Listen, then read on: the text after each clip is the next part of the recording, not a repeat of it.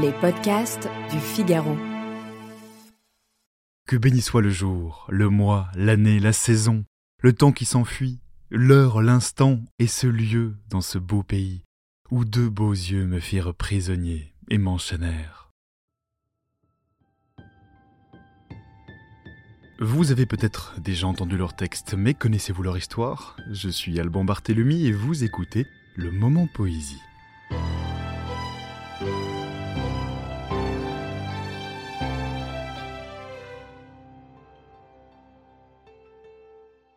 Ami de la poésie, bonjour.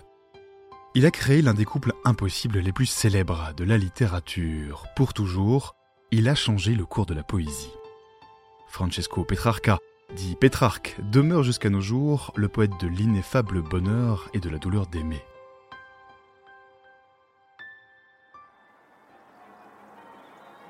Il naît en 1304 à Arezzo, en Italie.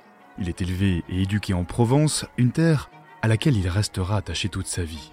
Mondain, quoique sans fortune, ce jeune homme est rapidement adulé et protégé par les puissants de son temps, en raison de son intelligence flamboyante et de son immense érudition. Il se met à leur service et voyage bientôt à travers toute l'Europe. Il devient un grand découvreur de manuscrits antiques. Lors d'un bref passage dans l'église Sainte-Claire d'Avignon, il écrit Je suis entré au point du jour le 6 avril 1327, au cœur d'un labyrinthe où je ne vois l'issue. Ce labyrinthe poétique, c'est celui de l'amour. À l'âge de 22 ans, Pétrarque est en effet frappé par un coup de foudre amoureux, le genre de coup de foudre qui dure toute une vie. Problème, la femme en question, Laure de Sade, née de Nove, est déjà mariée. Son malheur d'amoureux conduit, Pétrarque l'enfouit alors dans ses poèmes, tout comme sa gloire grandissante. Rapidement, il devient l'un des plus importants écrivains des débuts de la Renaissance. En 1340, Paris et Rome se disputent même l'honneur de le couronner prince des poètes, comme Dante avant lui. Une reconnaissance et un succès qu'il élude pourtant dès le premier sonnet dédié à Lord de Sade, qui s'y bat, ce qui plaît, c'est bref, ce n'est qu'un songe. Ces poèmes circulent parmi les amoureux des mots, sur les chemins de la poésie moderne, ces sonnets guideront plus tard Ronsard et Dubellay dans leurs amours et leurs regrets. Mais si Pétrarque est un amant éternellement affligé, il ne rêve pas, comme Ronsard, de vengeance sur la dame de ses pensées. Notre poète espère toujours de l'or, quelques saintes paroles en un soupir, parmi nos rides et nos cheveux blancs. Elle était assise sous l'arbre, modestement dans tant de gloire, toute nimbée de tant d'amour une fleur posée sur sa robe, une autre sur ses tresses blondes, qu'on aurait prises ce jour-là pour de l'or forgé et des perles. Si Pétrarque se permet cette sensualité, c'est que le Canzoniere, son recueil le plus célèbre, est aussi un coffre-fort du cœur. En effet, ses poèmes ne laissent jamais échapper le nom de la femme aimée. Il use pour la nommer de métaphore comme celle du laurier d'Apollon. Au sonnet 325, ce recueil, il décrit l'or avec un surréalisme virtuose proche de celle d'un peintre. Les murs étaient d'albâtre et le toit d'or, lui en ivoire, en saphir les fenêtres, d'où le premier soupir me parvint et le dernier de même.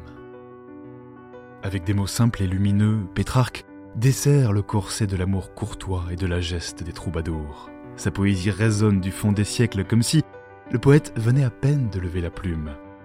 Le 19 juillet 1374, à Arquois, en République de Venise, il meurt, à l'âge de 70 ans.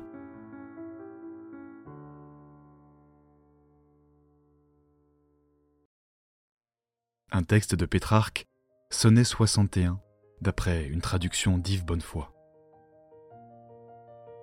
Que béni soit le jour, le mois, l'année, la saison, le temps qui s'enfuit, l'heure, l'instant et ce lieu dans ce beau pays, où deux beaux yeux me firent prisonnier et m'enchaînèrent. Et béni soit le doux premier tourment que j'éprouvais, ainsi captif d'amour. Béni soit l'arc, béni les flèches qui me percèrent, béni la plaie qu'elles m'ont faite au cœur. Béni mes mots qui clamèrent sans nombre à tous échos le nom de ma dame, béni les soupirs et les larmes et mon désir. Et béni soit aussi tous ces écrits où j'amasse sa gloire, et ma pensée qui ne sait qu'elle, et donc rien d'aucune autre.